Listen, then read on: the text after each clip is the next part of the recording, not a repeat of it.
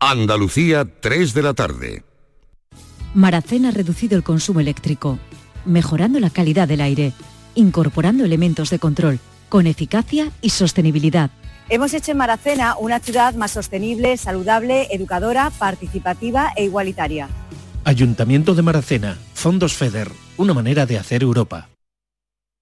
Codo a codo, nos enfrentamos a desafíos. Cara a cara y mano a mano, los superamos. Juntos, inseparables, imparables. Solo así conseguimos nuestras metas.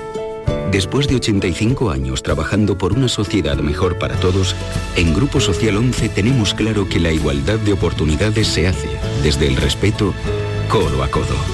Grupo Social 11. Frutos secos Reyes, mucho más que pipas. Disfruta con nuestra deliciosa variedad de frutos secos, snacks y golosinas en los más de 35.000 puntos de venta que tenemos en Andalucía o en frutosecorreyes.es. Ah, y ahora con tu pedido a partir de 20 euros, te lo llevamos a casa gratis. Frutos secos Reyes, tus frutos secos de siempre. Aquadeus, ahora más cerca de ti, procedente del manantial Sierra Nevada, un agua excepcional en sabor, de mineralización débil que nace en tu región. Aquadeus Sierra Nevada es ideal para hidratar a toda la familia y no olvides tirar tu botella al contenedor amarillo. Aquadeus, fuente de vida, ahora también en Andalucía. Todo el deporte de Andalucía, de toda Andalucía, lo tienes en el pelotazo.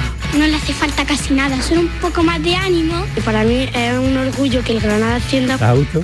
Sí. ¿Está rodeado de buena gente? Creo que sí. Tu referencia deportiva en Andalucía. Que un presidente del Cádiz hable del, del fútbol en general como parte de la entrevista, que además todavía nos queda aquí lo más grande. Pues, el pelotazo de Canal Sur Radio con Antonio Caamaño. De lunes a jueves desde las 10 de la noche. Contigo somos más Canal Sur Radio. Contigo somos más Andalucía.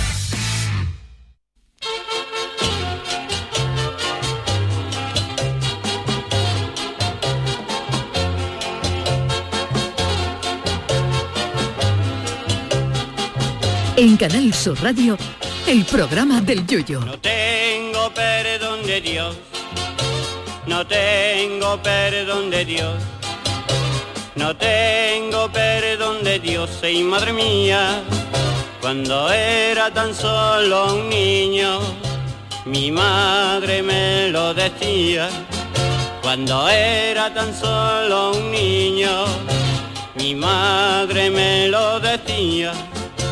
No tengo perdón de Dios, no tengo perdón de Dios, no tengo perdón de Dios.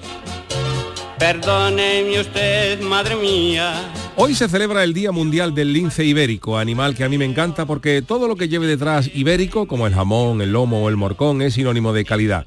Una de mis grandes dudas siempre ha sido si existe un lince ibérico y otro lince de recebo, pero nunca he podido consultar esto con los expertos de Doñana.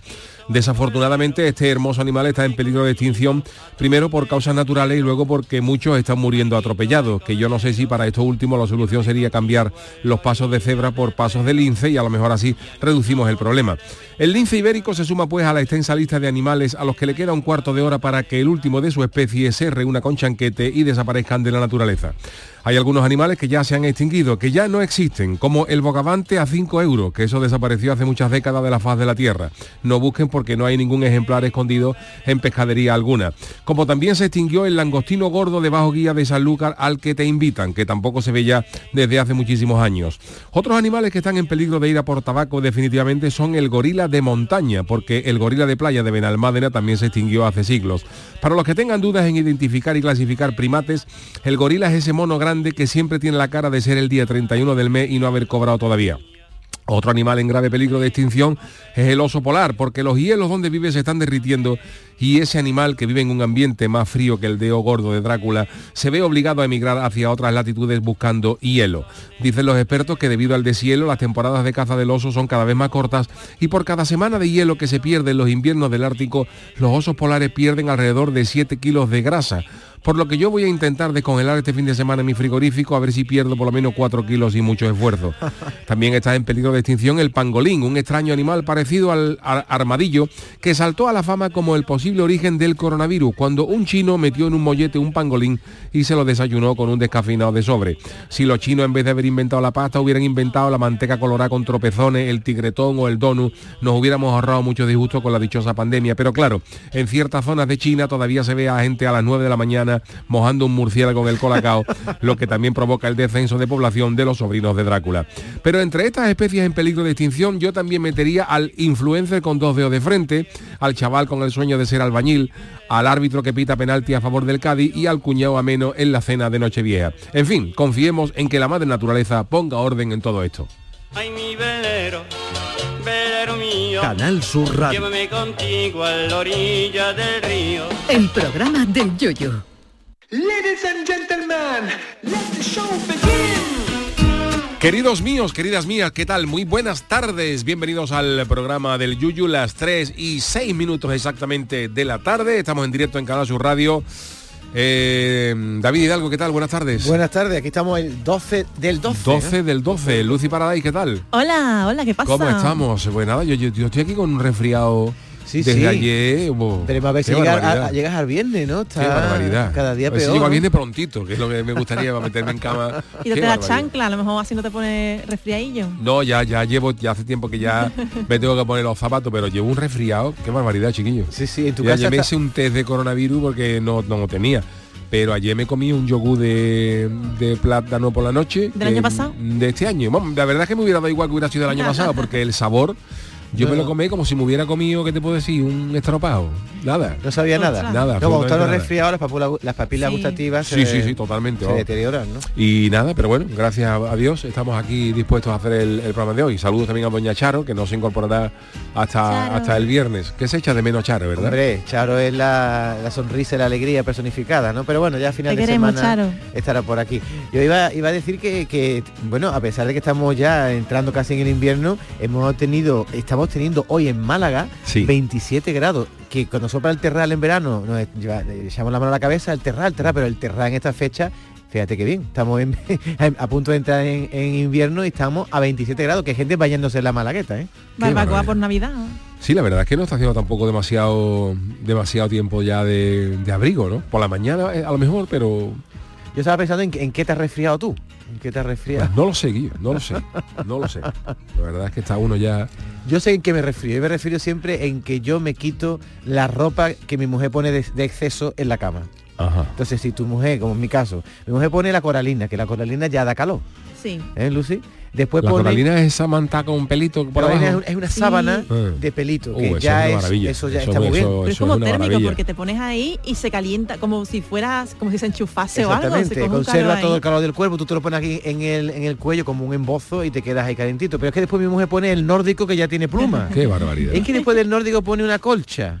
Y digo yo, bueno, son tres capas. Y claro, cuando me meto en la cama, me está muy bien. O sea, hace- pero ahí pone tú debajo de esa, de esa cosa, pone un huevo y incuba por la noche sale, sale una cama sale- de pollo, ¿no? Una... ¿eh? sale un avestruz. Qué el caso es que, claro, ella, porque es friolera, siempre tiene, tiene frío y deja las tres capas y yo empiezo a quitarme capas. Si en un momento dado me quedo solo con la coralina o sin ninguna, pues ahí se cogen los resfriados, ¿sabes? Cuando te quedas dormido y coge frío el cuerpo. Hombre, si duerme desnudo, pues también. La pregunta del millón es, a ver, me- responderme con sinceridad. Mm, ¿Se duerme con calcetines o sin calcetines? Con, con, con, con. Ah, tú, eres, sí. tú eres de los Con mi- dos. Tú eres, tú eres de mi, de Ah, mi- sí, de mi- Yo me de mi pongo los, gremio. los normales Sí, y sí, encima sí. los de Ah, pelito. calcetines. No me digas eso, Yuyu, yo pensaba que tú Que va, dormías que va, con que cal- va. sin Hombre, calcetines. en verano no, en verano no, pero en invierno cuando ya la pelúa aprieta, calcetines Pero siempre. Un calcetín que tú tienes solo para dormir, ¿no? Te lo pones Sí, sí, sí, uno sí. que tiene para... Sí, sí, sí. ¿No los lavas nunca? No, hombre, se re- reciclan cada... Como, Yo tengo uno que lo pongo en casita para estar en casa con la babucha, pero en cuanto me meto en la cama va todo fuera. Yo me quedo en calzoncillo. oh, yo no puedo. Incluso en invierno, no puedo estar con, eh, con las piernas cogidas como un pijama. Pero eso me ha sorprendido en ti. Pues por eso Sí. te resfría. Sí, porque a ti te gusta la libertad. Sí, te verdad, gusta el de la chancla, yo, yo el de la chancla. Sí, pero yo cuando llega el invierno ya, yo no pues yo como tenga los pies, los pies fríos ya es tremendo. Pero para eso está tu mujer, para, que- para ponerse, ¿no? Para, para recalentarte con Mm. no, ella, ¿no? no, pero no... ¿No? No, quiero decir que, que necesito dormir con calcetines. Ah, pues a Lucy sí me la imaginaba yo. Yo soy la más friolera de España y del Y, mundo. pija- y pijamita de esos de gordito, ¿no? de, gordo, pelito, ¿no? de pelito. De Me pongo ¿no? dos, además. Yo también, dos calcetines, los, los finos, y bueno, los finos normales, ¿no? Y los de pelito encima gordo, y después el pijama de pelito debajo, y un kigurumi, ¿sabéis lo que es? El pijama este que es como un mono Sí. con figura de animalito, ¿sabes? Con forma de de animalito. no Kigurumi sé se qué. llama eso. Kigurumi es japonés, Ajá. vamos, porque allí se lleva, se lleva mucho así de Pokémon y de esas cosas que me encantan. Pues un kigurumi, tengo uno de dinosaurio y otro de perrito. Me lo pongo encima y así tengo Pero una pregunta, ¿ustedes os colocáis el pijama cuando ya llegáis a casa y veis que no vaya a salir más o lo ponéis solo para meterlo en la cama? Porque hay gente que se, se mantiene la ropa de la calle, estando en casa, cena Sí. y tal, y después ya a la hora de acostarse se Yo pone- hago eso, yo me pongo, yo me cambio cuando, hombre, si a lo mejor fin de semana y ya va a echar la tarde, pero yo una de mis cosas, otra intimidad que voy a contar es que yo no tengo pijama. ¿Cómo que te pijama? Entonces, Yo, yo es parte abajo de un chándal, una sudadera, Ah, bueno. yo, no, yo no tengo pijama, ya Pero hace que lo años usas nada más que para dormir. ¿no? Claro. Vale, vale. pero claro, se lo puede pedir a los reyes, ¿eh? ¿No? ¿Qué te pasa? Que Pues no sé, no sé, yo es que hace años que no uso pijama, yo he tenido pijama como todo el mundo, pero yo eso no, ya no, ya no Por lo ejemplo, tengo. anoche. Anoche tú te... Pues me pongo un, me pongo un pantalón de un chándal, un pantalón, un chándal. una camiseta y a lo mejor una sudadera si hace frío. Un kigurumi de Pikachu te quedaría súper bien. Eso yo lo voy a pedir por Reyes. De Chihuahua. y la camiseta de manga corta. Manga corta. Es decir, que se te quedan los bracitos al aire. Pero me pongo luego encima de una sudadera. Ah, vale. Camiseta y sudadera. Camiseta y sudadera. Bien, bien. Es sorprendente, yo no sabía que, tú, que tú dormías así. Que nunca he visto a nadie dormir con sudadera y No, con, pi- pues y yo con- sí, yo soy muy que soy- con calcetín. Ma- Manolo Fernández también. También, todos de Cádiz un día, un día, No, no. un día podemos contar que nuestros que nuestros eh, oyentes nos cuenten cómo se ¿Cómo se cómo, cómo, se- cómo duermen. Y cuál vamos- es su cuál es su rutina y, su- y vamos su, a- y su equipación. Y nos va a llevar grandes sorpresas. Y también la postura, la postura que coge para dormir, porque yo, por ejemplo, abajo, boca arriba. anoche no podía coger postura como no sea la que siempre duermo, que es con la cabeza para abajo, es increíble. Tú tienes que dormir para abajo con la Yo cabeza. me, me pongo, si quiero reflexionar, me pongo, voy a pensar lo que he hecho en el día. Que eso es bueno todos los días hacerlo, 5 o 6 minutos antes de dormir, y me pongo a mirar para arriba y para el lado, porque tengo la garantía de que no voy a quedarme dormido por muchos sueños que tenga. Ahora, si quiero dormirme, boca abajo. Yo también. Y pienso que eso es, que tiene que ver con las posturas que nos ponían nuestros padres de bebés. La postura Boca que tú te- abajo ponen a los. no, a los me refiero, bebés. no, me refiero a que tú de mayor te quedas dormido en aquella postura en que tus padres te ponían cuando tú eras bebé. En la que tú que te quedabas dormido de bebé. Sí, pero na- nadie pone a los bebés boca abajo. A mí me ¿no? ponían en el sofá entonces, yo me, yo, me quedo dormido en el sofá. Buenas noches, buenas tardes.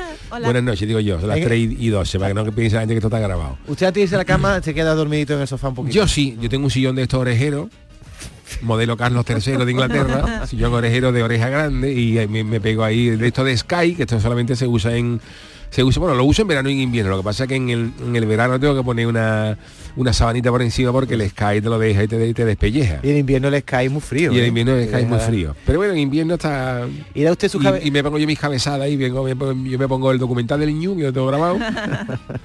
y eso es mano de santo. El peligro de los orejeros es que te quede dormido toda la noche, que hay gente que se queda dormida ya. No, de depende cabeza- cómo sea la oreja de grande, claro. El mío como es modelo Carlos III, eso ahí te, te pega... ¡Oh, qué maravilla! Y la pasa a usted, ¿no? Y Que- ahí me pego yo una siesta viendo el Tour de Francia, que Oh, es la mejor hora de... de- oh, eso es Y las piernas- Sonífero, las solo, piernas- solo recetan los médicos. la el, el final de etapa del Tour de Francia y el, y el, y el documental del Ñu, Mejor que el orfidal. hombre, por Dios, ¿dónde va a Para parar? dormir. y pone las piernecitas en harto. Pongo o- las piernecitas en harto, en el harto el perro. Ahora en invierno, como los perros...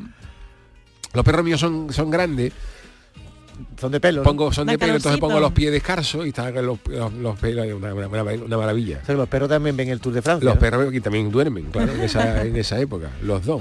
Y después si se levanta por la... Imagínese usted que a las 3 de la mañana, uh, se, se despierta y está usted en el, orejero, se va para la cama, ¿no? Me pongo un popurrí de alguna comparsa o algo malo y me duermo otra vez. O una presentación chunga de la de esta de la de las que peores hayan quedado y eso me eso no falla. Que son las que dan más Oh, sueño, ¿no? Eso, eso da sueño. Vamos, dan sueño. Alguna de las buenas de tú, alguna de las. Pues ahora, ahora me, sé yo porque usted, Chano, está usted igual de resfriado que el Yuyu, porque se ha pasado, igual, la, ha la noche en el orejero, ¿no? Estamos igual. Que el Sky no te levanta con la oreja completamente como si tuviera dado un beso a Drácula. Creo, creo que debería inventarse el sofá reversible que no está inventado, que ¿El es sofá reversible que qué es? sea de Sky en una época y ahora tú le das un botoncito y Ah. hagas así y, Y, ya sea la huerta de, ¿cómo se llama? De Coralina. de Coralina, sea de Coralina por un lado y ahora, Coralina tú- de Mónaco. y ahora va a llegar La princesa. Paténtalo, ¿eh? paténtalo. le da un botoncito y hace así el, el- el sofá se da- porque si se han inventado las revierte cazadoras revertibles, pues se podían pensar el sofá revertible. y no está inventado, ¿eh? Reversible, ¿no? Rever- Reversible. la palabra es reversible. Se ha inventado uno ahora, eh, yo me he comprado ahora un, un- te lo dije el otro día, un H-Lon de motor, que... ¿Cuánto gasta? No, no gasta mucho, pero, motor. pero el, sofá tiene que estar enchufado, tiene que tener un enchufe detrás. O sea, que tú le das un botoncito y te levanta. Te Tú metes la levanta- mano por aquí por la rendija del sofá y Sí. tiene un botoncito y hace y ahora Uh. te, va, te va saliendo aquí por la cabeza un, cojincito que se Uh, adapta a tu qué cabeza y ahora las piernas va para arriba, para arriba, no te queda acostado del todo, sino que te queda Como si fueran a sacarte una muela. más o menos posición del dentista, es más o menos la que te, te Qué queda. miedo. Lo que Modelo pa- Vitalden. Modelo, modelo Vitalden. Lo que pasa es que empuja la mesa camilla, porque como el sofá está puesto y ahora se levantan las piernas, Claro. la mesa camilla que está preparada para tu tener las piernas se va desplazando hacia el sofá, hacia el Sí, sí, televisor. Eso es una maravilla. Yo tengo en mi casa también un cheslón de esto y esto es. oh, eso es- Ah, tú también tienes Shenlong Yo también lo tengo. El mío es cheslón en, la- en parte derecha del sofá. con canapé Con canapé. y tiene metido ahí de todo, Con ¿no? canapé, con bollicao, con todo lo que, todo lo que haga falta. Y la verdad es que allí se pegó una siestecita. Porque es verdad que la siesta, la siesta de, de cama, digamos que está, está mitificada, ¿no? Una, una buena siesta pegada en la cama con la, con la de sofá, pero una buena siesta sofarera, como salga buena, Como salga- eh. Porque para siesta sofarera no hace falta bajar las persianas. Se puede No. uno dormir con la luz de Correcto. la tarde, ¿no? Sí. O molesta. No, depende, depende. Incluso con los niños viendo la tele, yo estoy yo mm, estoy mejorando en ese aspecto. ¿Y tú, Lucy? ¿Tienes- eres- eres- ¿Tú Yo eres no duermo la siestera, Lucy? siesta. Yo nunca, ¿Nunca? jamás, a no ser que esté mala o algo así, que me quede dormida porque no, no duerma bien o lo que sea. Pero yo siempre estoy a tope. ¿Y tú? Durante el día, por la noche dormir de tirón. Y tú, la curiosidad que tengo yo es, eh, tú te pones esos, esos pijamas que has dicho y tal, pero ¿en qué postura te quedas dormida? Yo boca abajo. Ah, boca abajo. Con la, también. abajo con la también. cara para el lado, ¿no? Pero boca abajo. Cora para el lado y las piernas abiertas. O boca sí, abajo o con me las pongo piernas. la pierna, una rodilla para arriba, ¿sabes? Sí. Ah, y te la coge con la mano. ¿no? También una postura muy, muy interesante es eh, boca abajo con una patita en lo alto de un cojín o una almohada. No me diga que no, no me diga que no, no me diga que no la habéis probado. Esa es muy buena, además ¿Eh? relaja mucho el lumbar. ¿eh? Posturita de perro orinando. Y yo tengo Pero otra, acostadito. ¿eh? Es que si duermes tieso te duele la espalda. Eh, yo tengo otra que es muy rara, pero que a mí me relaja mucho, que es boca abajo y ahora el brazo derecho, en vez de tenerlo en el colchón, lo pone con la mano en el suelo. ¿Cómo? Aguantando el suelo como si te fuera a caer. Yo bajo, o sea, uno de mis brazos eh, lo bajo. ¿Duermes siempre así?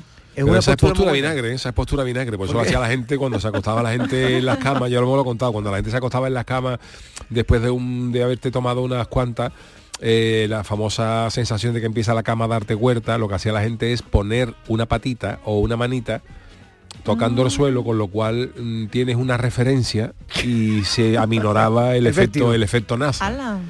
También es verdad.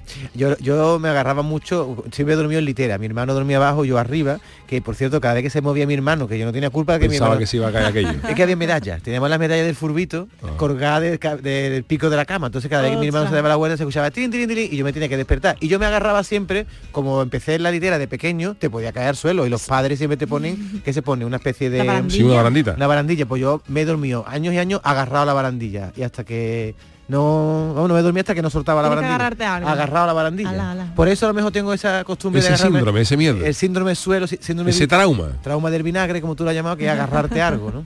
Y ve que curioso es lo de hablar de cómo dormimos, ¿eh? porque esto no se cuenta en ningún No, no, esto no se cuenta porque todo el mundo se lo guarda para ello, pero algún día tenemos que sacar a la luz. Porque esto es lo bueno de este programa, que se habla de cualquier. de- hemos hablado, por ejemplo, hoy de los animales en extinción y estamos hablando ahora de cómo dormimos. O sea que aquí no sabemos nunca por dónde vamos a salir. Pero, Pero que ningún programa se hace esto, ¿eh? nada, nada. Y ahora habrá gente sin- sin- sintiéndose identificada. Ah, pues yo duermo boca abajo con la patita por lo alto del colchón y por lo alto de la almohada. Claro. Una cosa que yo no puedo soportar, por ejemplo, es a partir de las 5 de la mañana, que ya tiene la vejiga llena, es dormir boca abajo. Porque Uh, no entonces se puede, duele. no se puede, no se Los puede. hombres, Claro.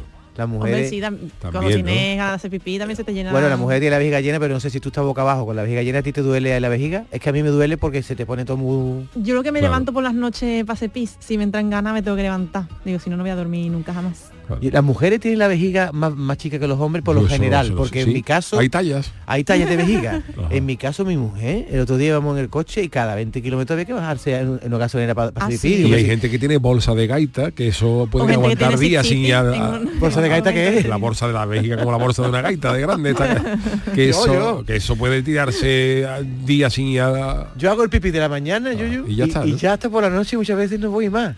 Y mira que bebo, ¿eh? Tengo gaita, ¿no? Pero depende, porque a mí me, a mí me está pasando de, de última, de última, me está- no, digo, me está pasando una cosa muy rara. Yo, por ejemplo, por la mañana me levanto a hacer pis, ¿no? Y de, de- de toda la noche sin hacer pis y dices tú, pues, te- te lleva un, un rato y dice, venga, pues hace el pis de primera mañana. Y ahora mismo me acuesto y a los 20 minutos me levanto otra vez como si no hubiera hecho nada de pis. Sin haber bebido agua. Sin haber bebido ¿Y ese agua. agua de Y dónde orino sale? igual, y orino igual, pero luego a lo mejor me, me pasa como a ti, luego me, me tiro el día entero sin ir al, al servicio. Pero es eso- curioso. Pero es un misterio que deberían desvelar los médicos. Sí. A ver, si yo he hecho pipí y ya me he desaguado entero y me he metido en la cama, ¿de dónde sale el agua para llenar otra vez la vejiga? Eso no tiene sentido. Hombre, somos los humanos somos ¿cuán- ¿qué porcentaje? es? ¿70% agua? El Por ahí. 60, el 60% es agua. Hay alguno Por ahí saldrá. Yo una vez hice un experimento porque quería saber, digo, joder, cuánto pipí hago por la mañana. Entonces lo hice en una botella. Tenía una botella de ¿Cómo que litro. lo hiciste en una botella? Tenía una botella de litro preparada al lado del bate y en vez de echar pipí en el bate lo La eché en la botella. botella. Digo, a ver cuánto pipí ¿Cuánto? ¿Qué tengo. cantidad? Porque Ah, no me desde ayer y efectivamente llené media botella, media botella. ¿Medio de- litro? Son 500 centímetros eh, de vejiga, eso mal. es gaita, ¿eh? Eso es gaita, sí, eso es bolsa de gaita. Sin embargo, mi mujer ah, va a hacer pipí Fíjate tú que es un urologo gallego.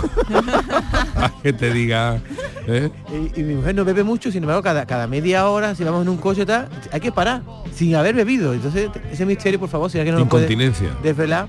¿Eso es incontinencia? Puede ser, ¿no? Hay gente que aguanta. O infección de orina, cuando tienes Puede infección ser. de orina, Se orina mucho. haces pis cada cinco Aunque- minutos. aunque no beba. Oye, por cierto, Sí, que sí, ahora hablamos en serio, la duele, gente duele. que orina más adecuada, más de velo, cuan- eso también hay que tenerlo en cuenta porque pueden ser síntomas, por ejemplo, la gente que tiene diabetes, que es una de las cosas Sí. que, que dicen Ah. que se orina, que se orina, o, o tema de próstata, quiero decir, que ya que estamos que entrando en una edad de que tú vas al médico ya y, y- y te da cualquier, te dice cualquier cosa menos feliz Navidad. Hay, ¿Eh? hay una cosa que se llama angu- an- angurria. Angurria, A ver, yo sí. lo que es angurria porque mi abuelo Sí, decía- eso te tira angurria, la gente que se, que se orina mucho y se tira angurria. Estoy buscando aquí angurria en el diccionario, pone angurria o estangurria es deseo vehemente o insaciable. Pero también pone micción dolorosa. Angurria es cuando el que hace pipí Que duele. tiene dolor.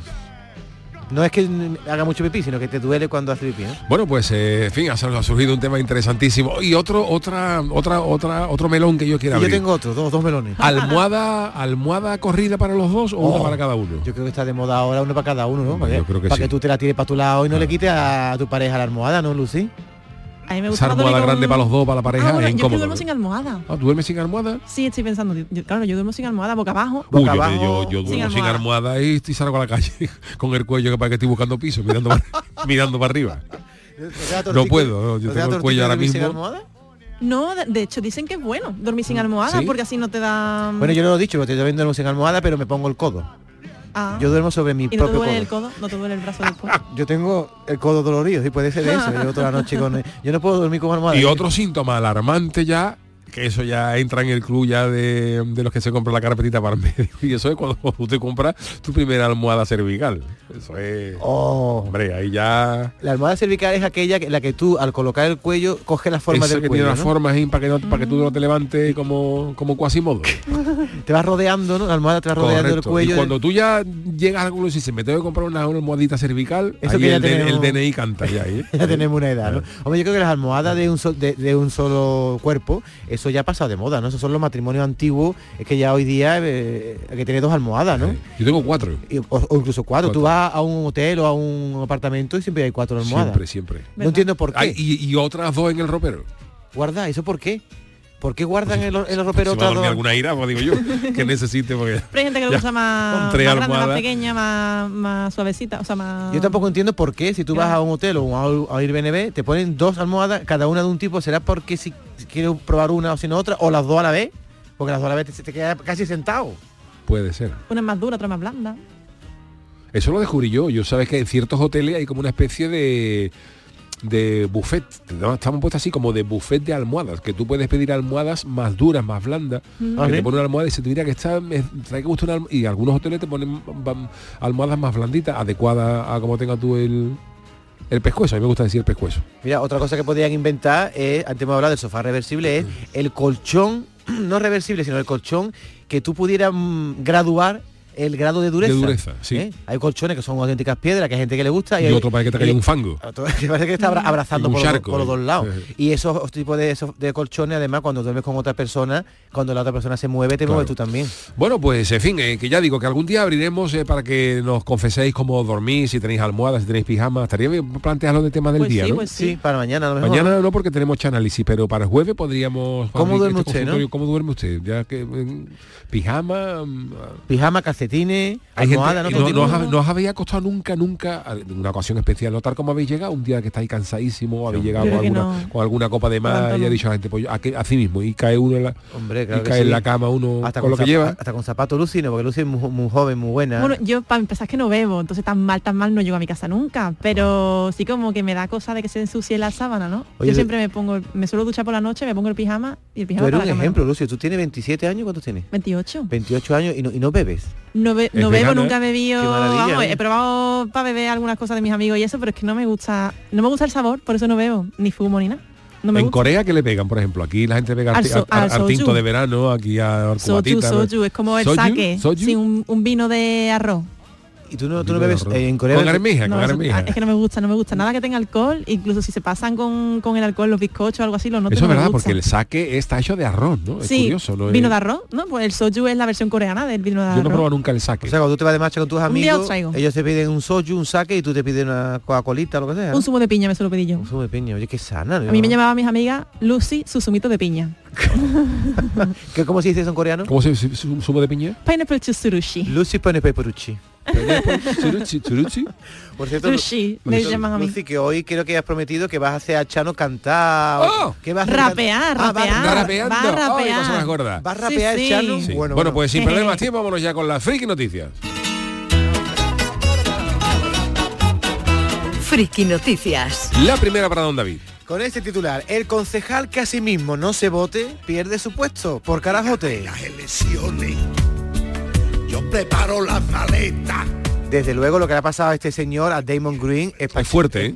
es fuerte, es para echarlo Porque del no se puede ¿eh? ser honesto, ahora lo, ahora lo vemos. Este es un aspirante a concejal de un pueblo de Washington que se llama Rainier. Rainier será lluvioso, ¿no? Si Rain es lluvia, Rainier será lluvioso. El Puede pueblo se llama así. Está en Washington y él pensó que si él iba a votar, porque él, él era candidato a alcalde de este pueblo, si él votaba, pensaba él que era como algo narcisista irse a votar, ¿no? Porque se supone que uno vota... O sea, él pensaba que votarse a sí mismo no estaba, no, está- no era ético, no Y estaba como- bien, y ¿no? como tampoco quería votar, al contrario, pues no votó. No votó. y no ejerció su derecho al voto en las elecciones municipales que se celebraron en ese pueblo el pasado 7 de noviembre. Decía eh, Damon Green que no se sentía cómodo, que eso era muy narcisista, y el recuento hizo que Green perdiera ante su rival, ante Ryan Roth, por un solo voto, 246 a O 247. sea, era un pueblo muy pequeñito y- Claro. y, por, y por culpa de que él no se votó a sí mismo, sacó El un voto sí menos en las elecciones y ganó el otro. Efectivamente, si llega él a votar, hubieran ido a empate. ¿eh? Esa- él sacó ¡Hala! 2.46. A penalti. Claro, pero es que el otro, a penalti, el otro, el Ryan sí que votó.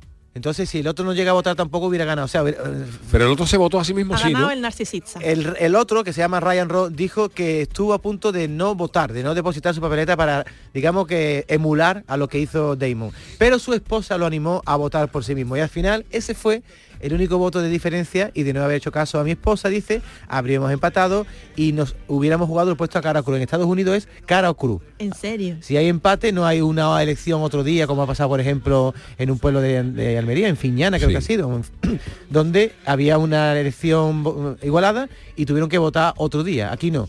En Estados Unidos, si hay una, una- un empate, cara o cruz. Bueno, esto que le parece a la gente en Caracruz tan sorprendente, antes de que se inventaran en el fútbol los penaltis, hay partidos que se han decidido por Caracruz. ¿Ah, sí? Sí, sí. Eh, antes de que se inventara la tanda de, de penalti, que por cierto la inventó un señor de Cádiz, conocéis esa historia, ¿no? Sí, sí. Eh, un señor de Cádiz, pero no era no jugaba en el Cádiz. No, no, un señor que se llamaba Rafael Ballester, porque las tandas de penalti, salvo que se demuestre lo contrario, hay alguna gente que dice que había así, pero salvo que se demuestre lo contrario, las tandas de penalti por primera vez se, se usaron en un trofeo Carranza. Que se le ocurrió a este señor que después para los partidos que acabaran en empate. ¿Pero pues, era árbitro o era...? No, no, Ah. yo no me consta que fuera, pero eh, antes incluso había partidos de los mundiales y toda esta historia, cuando acababa en empate, a, a- a todo lo más se podía hacer un partido de desempate, pero si ese partido de desempate volvía a acabar en empate, pues hay algunos ya que tiraban una moneda a cara o cruz y cuando llegaron los penaltis pues ya lo cambió Ostras. lo cambió todo. Pero yo hago la pregunta, por ejemplo, si hubiera estado en el pellejo de este concejal, hubiera, ¿a vosotros os parece bien votaros a, a- a vosotros mismos? Hombre, yo creo que... Yo no tendría problema. yo creo que es una obligación, ¿no? Dar Al ejemplo, final tú ¿no? también, claro, dar ejemplo de votar y también porque tu opinión también cuenta cómo quieres, con cómo quieres que se. No, pero si tú te presentas algo y tú crees que tú eres el mejor para eso, pues te votas a ti mismo, ¿no? Sin, sin, sin ningún Claro. problema, ¿no? Tú representas tus ideales mejor que Claro. nadie, entonces Yo, creo que fue yo un supongo error, que sí. fue un exceso de honestidad lo que hizo este hombre. Y estoy Sí. leyendo aquí lo que estás contando yo y efectivamente en el trofeo Carranza del año 62, pues fueron cuando se inventaron los penaltis como tanda. Jugaban en Zaragoza contra Barcelona, Ajá. y acabaron 0 a 0 y Rafael Ballestero, que era el director del Cádiz, el director sería lo que ahora Sí. es el presidente, ¿no? Propuso que en lugar de jugar otro partido, como tú has dicho, ahorraron tiempo y cada equipo lanzó cinco penaltis seguidos desde la zona más peligrosa, es decir, desde el penalti. Y efectivamente ahí se, se inventó la tanda de penalti en el año 62. Es increíble, yo no sabía que eso. curiosamente la FIFA nunca compró este invento eh, como, como nacido en Cádiz. Nunca, la FIFA creo que luego se atribuyó el invento a un escocés o algo de años- pro- bien- o un suizo que años más tarde presentó esta historia, pero creo ¿eh? que salvo que se demuestre lo contrario, yo toda la, la información que tengo es que por primera vez se usaron en un trofeo Carranza. Pero le gustó la idea porque ellos lo adoptaron, la, tanto la UEFA como la FIFA decidieron adoptar la tanda de penalti como medida de desempate en el 76. Sí, pero no fue a propuesta de este señor, que también dice que se lo propuso a la FIFA, Ah. sino que luego un suizo, algo de esto, como tantas otras cosas, porque Que por ejemplo dicen ¿no? también aquí, también hubo el, el- el lío eh, con el famoso spray este que pintan los árbitros de la espuma, eso hay un señor que dice que es un señor inventó esto en De Ma- España. de Málaga. De Málaga. Pa- Paco Rodríguez. y ¿no se que se lo presentó a la FIFA o lo que sea, o a la UEFA, que le dijeron que eso no era para nada, y años después vio como ese inventito se había circulado que algún, Bueno, algún listo se lo había y- apropiado. Y, denunció a la UEFA, a la FIFA y no pudo hacer nada, a pesar de que él había sido que lo había inventado, ¿eh? se llevó años litigando con eso. ¿eh? Claro, sí, porque el tema también de las patentes es complicado, porque el tema de las patentes, por ejemplo, creo que hay que patentar por países. Sí, yo creo que tú cuando sacas una patente, sacas una patente para España, otra patente para Estados Unidos, otra, pero si a lo mejor eso no está patentado en, en otro sitio, pues se pueden... Te lo copian, ¿no? Te lo copian, sí. Oye, Chano, ¿tú tienes también una noticia? Yo tengo otra, dice esta, atención al Yuyu. Yuyu, si vas a Japón con tu chirigota, no cruce la calle por delante de este nota. Dirán ustedes que tiene que ver esto con el Yuyu. Pues bien, un taxista de Tokio ha sido arrestado por atropellar deliberadamente a una bandada de palomas. Oh, como la chirigota del Yuyu de los palomos. por atropellar deliberadamente a una bandada de palomas y matar supuestamente a una de ellas, porque estaba enojado, porque las aves estaban en la carretera. El señor se llama Atsushi, Atsushi parece como un refriaga, Atsushi, Atsushi, Atsushi Osawa, de 50 años, utilizó su coche para matar una paloma común Qué malo. que no es un animal de casa en la, en capital japonesa el mes pasado y fue detenido el domingo por violar las leyes de protección de la vida silvestre. El taxista arrancó a toda velocidad cuando el semáforo se puso en verde, estrellando su vehículo contra una bandada de pájaros que estaban en la carretera a una velocidad de 60 kilómetros por hora. Y según los informes, el sonido del motor provocó que un transeúnte sorprendido informara del incidente. La policía de Tokio hizo que un veterinario, también está aburrida la policía de Tokio, un veterinario realizó una autopsia a la paloma, una paloma que ha cogido un taxista, y claro, declaró que, descanse la que la paloma. muerte fue un shock traumático. Y el taxista dijo que las carreteras pertenecen a los humanos, por lo que las palomas tenían que haber estado fuera de ese camino. Pero la, la policía ca- calificó el comportamiento del taxista como altamente malicioso para un conductor y lo arrestó. Y uno puso, vaya, ¿te pueden arrestar por atrapa- para, para atropellar una paloma? ¿Vosotros qué pensáis? Sí, a la cárcel. Yo sí, pero de todas maneras esa, esa paloma estuvo torpe porque yo cuando arranco el coche, nada más que el ruido del motor y tal, las palomas salen volando mm, varios segundos antes de que tú puedas Pero más torpe, más torpe el conejo, que tú te metes a la autopista, lo pones con las luces y te queda cogiendo ahí como diciendo, no, no huyes, te queda diciendo, venga, venga a mí. Es verdad, atropellar a un conejo es más fácil. Más fácil. que las palomas es que es imposible pillarlas, ¿eh? Las palomas salen volando, Salen volando. escuchas, tal, pero en Japón... te- Bueno, pues este señor que tiene nombre de estornudo, Achuchi Osawa, eh, le, han, le han detenido por matar una paloma pero deliberadamente. es cierto que en le hicieron una autopsia a la paloma y, Sí. Y tenía shock traumático, vamos, que la había aplastado. Estaba ¿eh? paloma extraplana. Pero ¿quién iba a 60 Paloma LED. Paloma LED. ¿eh? ¿Quién iba a 60 kilómetros? ¿La paloma o, o el coche. Ah, el coche. El, tío estaba por lo visto, el co- las palomas estaban en la carretera y él dice, pues no os quitáis, ¿no? Pues, ah, pues allá voy y, para adelante. Y se lleva por delante a las palomas y, ha- y ha matado una, claro. Y la han detenido por matar una, una paloma. En fin, esta es la noticia el otro día vi. triste de hoy. El otro día vi en Castro Urdiales Sí, a una gaviota atacando a una paloma, pero que se la estaba comiendo prácticamente. ¿eh? La- es que la, es que gaviotas... gaviota- a mi mujer le quitó una, un helado, una gaviota en Helsinki. Como me está contándome. Eso si yo llego a tener ¿Qué el vídeo grabando, nos, nos hacemos. Una gaviota Estábamos en Helsinki en un crucero y nos, acabamos cara. de comprar un, un cucurucho de helado. Un cucurucho de helado. Y vamos los dos con nuestro cucurucho de helado y de buena primera escuchamos en- un ruido así y una gaviota en picado se fue para la mariquilla, le cogió el helado y se lo llevó. ¿Y de qué era el helado? De fresa. ¿Y el tuyo? De, de fresa con salmón, le gustaría a la gaviota, pero le, le trincó el, el- y salió corriendo. Y se lo comería en su En su- huevo o algo, ¿no? cueva. Es que las gaviotas son unos animales Ratas, bastante- dice que son ratas- ratas con... Bueno, también se dice de las palomas, pero bueno, que una gaviota, que lo he visto yo, se puede comer a una paloma porque es el triple de, de volumen de grande. ¿eh? Qué barbaridad. Bueno, vámonos con las crónicas niponas. Seguimos en Japón. Crónicas niponas. Como cada martes tenemos nuestra cita semanal con Jorge Marenco y sus crónicas niponas. A ver por dónde vamos hoy, que creo que vamos por tema deportivo. Konnichiwa, equipo. La noticia en Japón de la semana, y yo diría que casi de los tres últimos meses, es que la superestrella del béisbol, no solo japonés, sino de todo el mundo, Shohei Otani, ha anunciado el equipo por el que ha fichado para jugar las 10 próximas temporadas, después de abandonar el equipo de Los Angeles Angels. Y este no es otro que sus vecinos de Los Angeles Dodgers. Si la noticia en sí ya ha causado furor en el mundo del béisbol, ya que es como fichar por el Betis tras dejar el Sevilla, la manteca que el bueno de Shohei se va a llevar en su nuevo contrato ha batido todos los récords habidos y por haber y se ha convertido en el deportista con el contrato asegurado más alto de la historia, ya que va a cobrar la nada despreciable cantidad de 700 millones de dólares. No sé el cambio en euros, pero la lana que va a cobrar me da a mí que va a estar bastante bien. Entre otras curiosidades, Otani ha decidido fragmentar su sueldo por lo que pueda pasar en el futuro. Shohei ahora tiene 29 años y ha decidido cobrar 30 kilos por temporada hasta el final de su contrato, con 39 palos. A partir de ahí, cobrará 10 millones de dólares, él o su familia, en el caso que le pase algo, los siguientes 40 años, hasta el año 2074, cuando el bueno de Otani tenga ya 79 años. Es decir, que pase lo que pase en el futuro, tiene asegurada una pensión de lo más jugosita. Ya que un pa- os parezca que este pastizal es algo hasta de mal gusto, os diré que los Dodgers tienen asegurado mucho más dinero en forma de patrocinios de compañías japonesas, ya que Shohei Otani aquí es Dios. Todos los partidos de su equipo lo echan por la televisión estatal. Por cierto, hasta que él deje de jugar. O sea que a la gente el resultado les da igual, solo quieren verle a él. Y tiene más de 20 patrocinadores personales que ahora serán con él a su nuevo equipo. Y es que además de multimillonario, Shohei Otani es una persona querida por ellas y por ellos, ya que es el prototipo de buena persona. Nunca se mete en follones, siempre sonríe a la prensa, a los fans, respetan compañeros, contrincantes, o sea, que todo el mundo le quiere. Es un Rafa Nadal a la japonesa. Y lo que todo el mundo debería aprender de Shohei es que hay que confiar en uno mismo y no pensar en el dinero rápido. A ver, debido a las reglas de la MLB, Shohei solo pudo cobrar el mínimo de la liga de medio millón de dólares en sus primeros años, pudiendo cobrar hasta 20 veces más si siguiera jugando en Japón. Solo este año se convirtió en agente libre y pudo negociar su contrato hasta llegar hasta esos 700 kilos. Así que Yuyu y compañía, seguir así, que el trabajo bien hecho os traerá vuestra recompensa tarde o temprano. Quizás no con 700 millones de dólares, pero ¿quién necesita tanto dinero, verdad? En fin, amiguetes, un saludo y hasta la semana que viene. ¡Mátane! Gracias, querido Jorge. Oye, eh, qué bien se lo ha montado este tipo, ¿eh? 20, millo- 30 Ya mil- 20 ves. millones de euros de, de dólares todos los años y luego cuando se retire, hasta 40. que- en los próximos años 10 kilos todos los, todos los años. Qué barbaridad. Qué maravilla, ¿no? Eso, pero eso es ya... Hasta que tenga 79 años. El coraje que le va a dar este hombre cuando llega a los 79 y no recibí ya todos los años los, los 10 kilos, ¿no? Y también si se muere es para la Es familia, para ¿no? la familia, lo, ha- lo- se lo monta bien. Bueno, hacemos una posita para la publicidad y enseguida estamos con Lucy Paradise.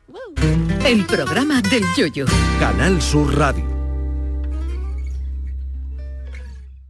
Termina el año en verde con los Social Energy Green Days. Llévate 200 euros en tu batería virtual con Quiroluz, con seguro todo riesgo incluido los dos primeros años y grandes descuentos con hasta 25 años de garantía en todas nuestras instalaciones de primeras marcas. Pide tu cita al 955 44 11 11 o socialenergy.es. La revolución solar es Social Energy. Canal Sur Radio. Soy Moisés, soy flautista profesional. La iniciativa de, tener en Cantiana las escuelas de música fue una, una iniciativa estupenda ya que tenemos un sitio donde poder hacer esta actividad que es la música. Cada día la Diputación de Sevilla trabaja con tu ayuntamiento para mejorar las instalaciones municipales en tu pueblo y tu ciudad. Diputación de Sevilla, cerca de ti. ¿Juega tu equipo? No dejes que el tráfico te meta ni un gol. Que la gran parada del partido de hoy sea la de Tusam. Deja el coche en el banquillo y ve el partido con Tusam. Tusam, el mejor refuerzo de la temporada para tu equipo. TUSAM, Ayuntamiento de Sevilla. Porque Sevilla es la ciudad ciudad saldremos a anunciar a todos que ya es Navidad. En tu universidad. La Universidad de Sevilla te desea felices fiestas.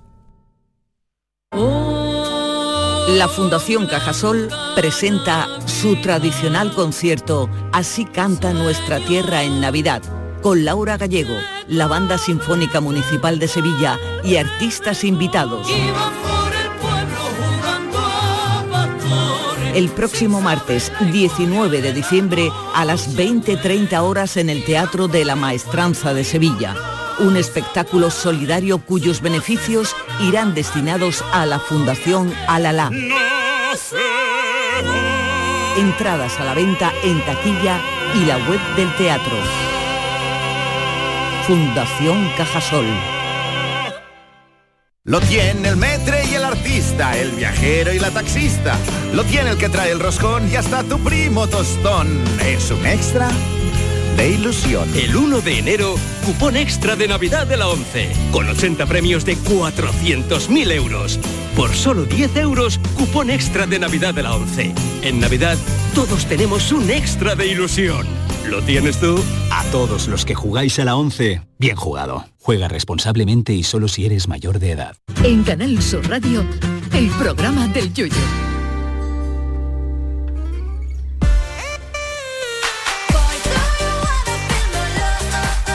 Ah, Lucy, Nando, alucinando. Bueno, el que piense que los martes son aburridos se equivoca de todas, todas, porque una de las encargadas de desmontar este mito es Lucy Paradise con esta sección alucinando. Y vamos a ver por dónde vamos hoy, querida Lucy. Hola, muy buenas. Pues hoy os voy a hablar de la serie La Mesías y del grupo de, de las hermanas Flos Mariae. Ajá. ¿Los conocéis? Ah, yo la serie he oído hablar de ella y a ella sí la conozco, a las he escuchado alguna cosita de Flos Mariae, pero no tengo ni idea de qué va la Mesías. Hoy vais a flipar, yo os la recomiendo. ¿eh? Vamos a empezar por la serie La Mesías. ¿Dónde está? Pues esta es la serie de los Javis, Javier Calvo y Javier Ambrosi, que son los directores, son maravillosos, soy muy fan. Y la historia cuenta la historia de una mujer española en los años 80, que sería la Mesías, que después de una juventud llena de excesos que sufren también sus dos hijos pequeños, conoce en uno de los bares donde ejerce la prostitución a un hombre turbio que la arrastra al fanatismo religioso. Y juntos tendrán seis hijas a las que tendrán encerradas en una casa en el campo, sin escolarizar, donde una tía suya del Opus Dei le dará catequesis. La madre forma un grupo musical cristiano con sus hijas porque Dios se lo ha dicho. Es un ambiente muy sectario y también se toca mucho el tema del avistamiento de ovnis en la montaña de Montserrat.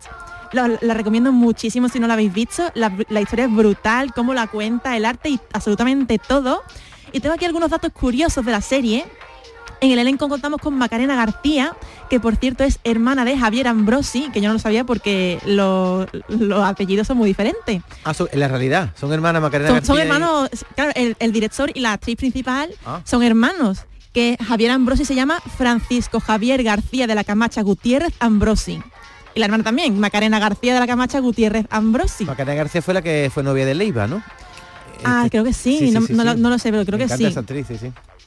También tenemos a Albert Pla, que hace del padre ultracatólico, Pep Puig, pero Albert Pla es un cantautor catalán que es muy iconoclasta, sarcástico, polémico, busca la provocación y la reflexión. Él suele cantar en catalán y en español y esta es una de sus canciones.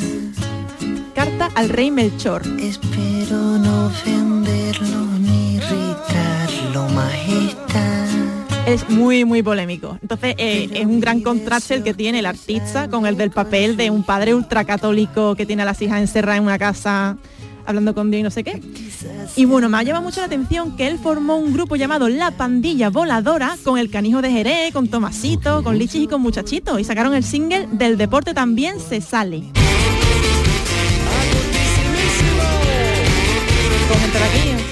Del deporte también, También se sale. Del deporte también se sale.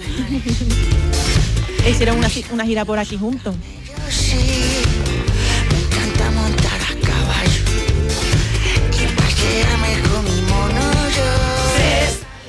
y ahora, bueno, tenemos a Amaya, Amaya Romero de Operación Triunfo de 2017, la que la conocéis, es Claro. maravillosa. Pues aquí debuta como actriz y canta una canción en una de, los- de las escenas. Ella hace de una de las hijas que tiene este grupo católico y canta la canción que compuso, la primera que compuso después de OT. ventana parece un cuadro. Hay un árbol y hace sol. Habla como que está en una habitación y está viendo por la ventana, que es lo único que ve porque están encerradas. Están encerradas las niñas de la serie, pero ya en su momento estaba encerrada en la Academia de Operación Triunfo. Entonces como que tiene ese paralelismo que encaja súper bien con la serie. Y también un, un datillo es que tuvieron que desmontar el piano que aparece en esta escena, que es un piano así muy antiguo, un piano vertical de pared, en una habitación muy pequeña, lo tuvieron que desmontar entero para meterlo por la puerta y montarlo luego después en para que quepa en la habitación, Oye. que eso es algo que los de Ikea lo pensarán cuando vez, vean esto. Lucy, ¿cómo lo hace Amaya de actriz? Porque la conocemos de cantante, pero ¿es buena actriz? Muy bien, porque vamos, hace de ella misma en, en realidad, no, no tiene un papel que tenga que hacer algo que no suele hacer ella normalmente. Lo hace muy bien, parece muy natural, la verdad. Yo os recomiendo que lo veáis porque es muy bonito. Además, Amaya, que, que es maravillosa ya de por sí.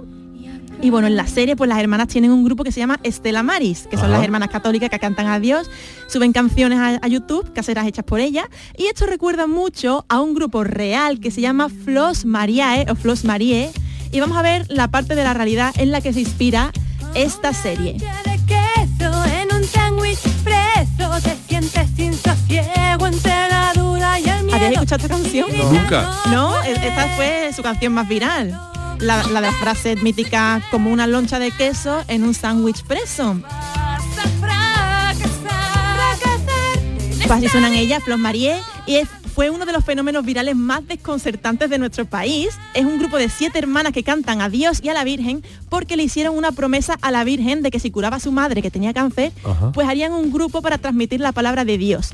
La operación salió bien, su madre se curó en ese entonces, así que hicieron este grupo, Flos Mariae. Se hacen ellas todo. católica únicamente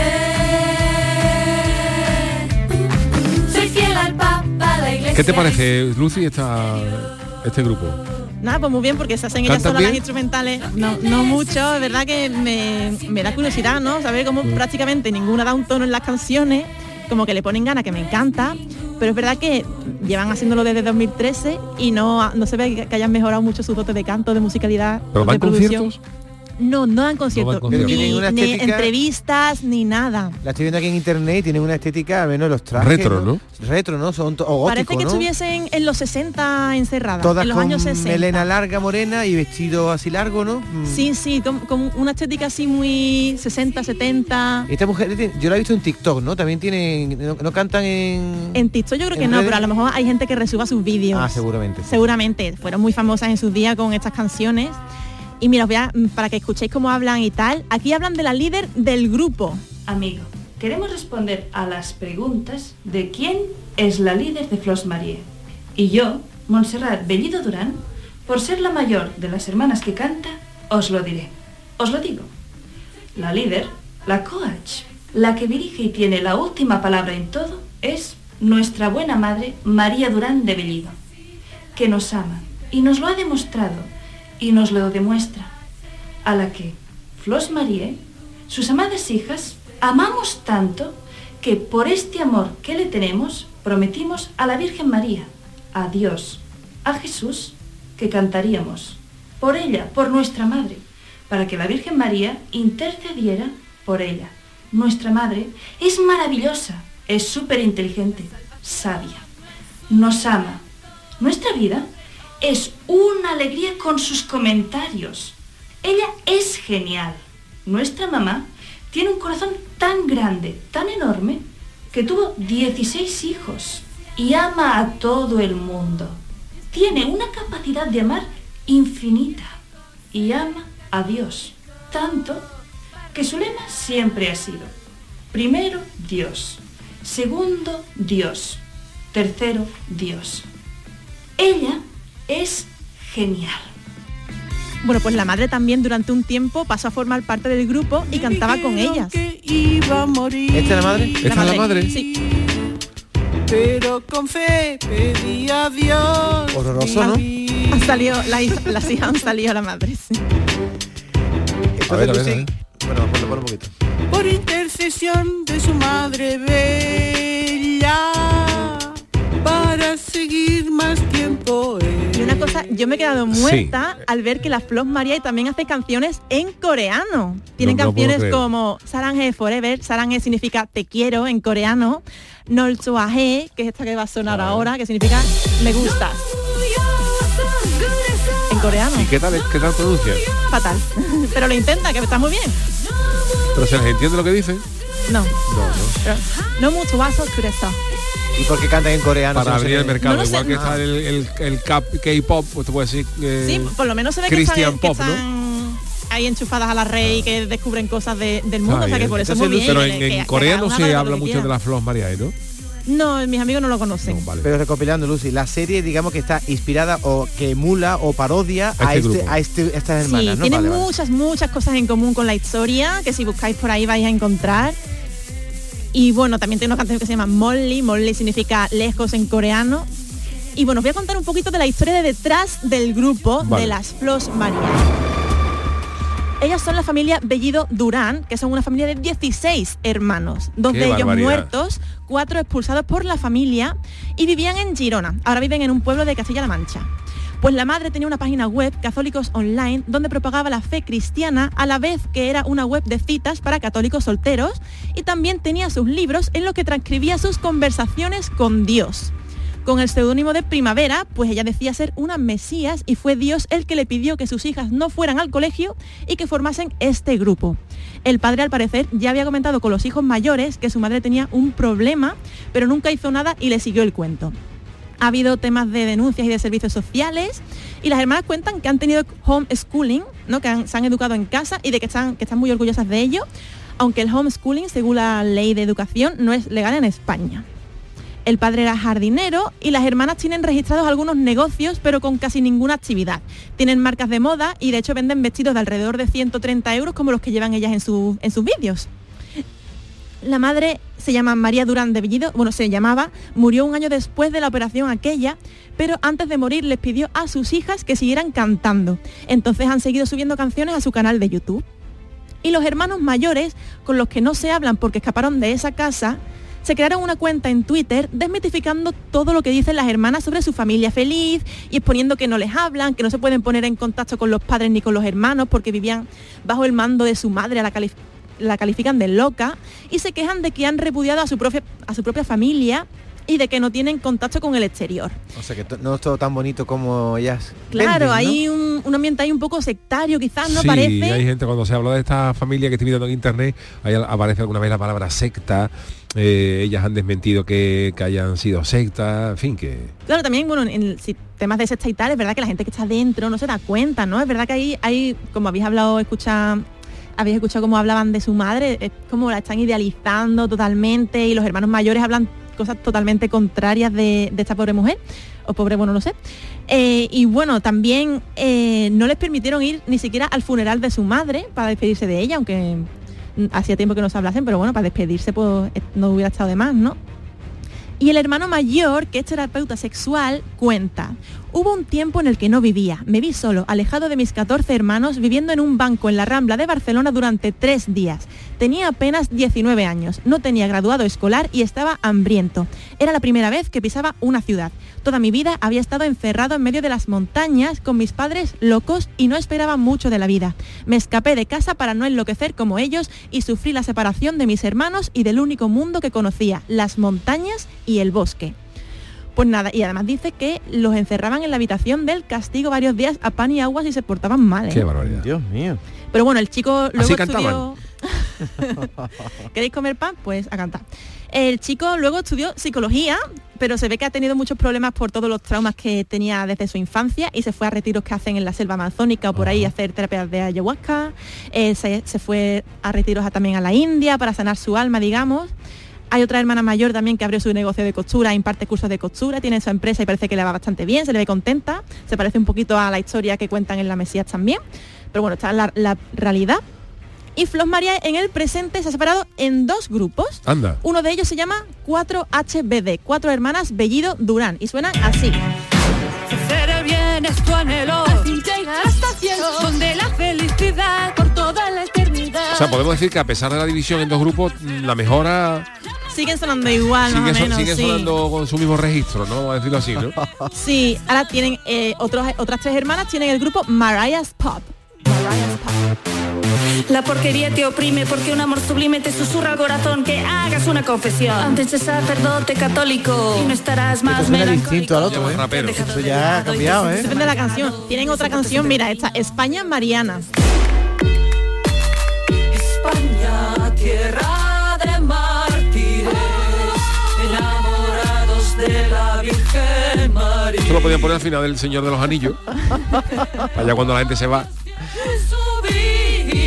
Presión, hacen un poco de Sí, todo, sí, pero siempre con, con el mensaje de Dios y de la ¿Dan Biblia. concierto esta chica o No, simplemente no, Nada, no, nada. No, no las dejan. No, deja No, va- no, pero que ella, ellas mismas... Para que no quieren ellas, ¿no? Vamos, no, no sé qué es lo que hay detrás, pero nunca han dado ninguna entrevista, ningún concierto y las han invitado, sé que las han invitado a muchos festivales y demás en su día.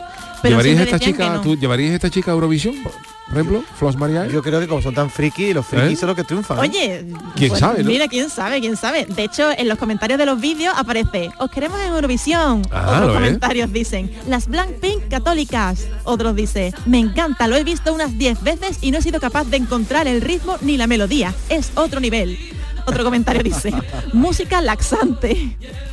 Y hay otro que dice, por favor, que le hemos colado con Rosalía. El hit de verano debería llamarse Comulgar y no Despechar. Y nos pone aquí la letra, que sería, y ando comulgao a confesar que Dios me libre de volver a pecar. Lo rezo de lado a lado y otro lado. Hoy salgo con Diosito de la iglesia corona. y ahora, mira, si ponemos la canción de Amén, vamos a hacer el Chano y yo. Mira, voy a cantar la canción de Amén, la voy a intentar. Chano, prepárate, que va a cantar. Voy. Oh. Bueno, al Chano le he pedido a ChatGPT que me haga un rap para el Chano, ¿vale? Vale. Ah, el y tiene, ChatGPT lo tiene, el ChatGPT lo ha escrito porque la canción no tiene. mm, Pero lleva música. No es rapeando, ¿cómo lo hacemos? Yo te voy a cantar con la, con la Venga, guitarra. vale. Pero es una canción de, diga- de esta gente de Flor Flos Marieno, La- eh, ¿no? Claro, sí, sí. el- Ah. A la canción Amén. eh, esta, esta, esta.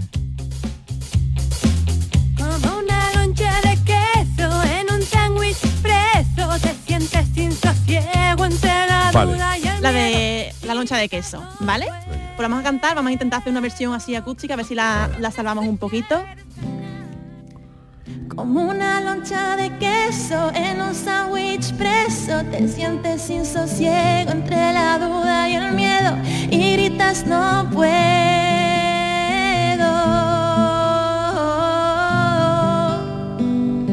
No te rindas si quieres ganar, si lo vas a fracasar, fracasar en esta vida toca luchar por lo que quieres alcanzar. Si es imposible conseguirlo, reza a Dios en confianza. Entonces deberás admitirlo, nunca se debe perder la esperanza. ¡Vamos, Chano!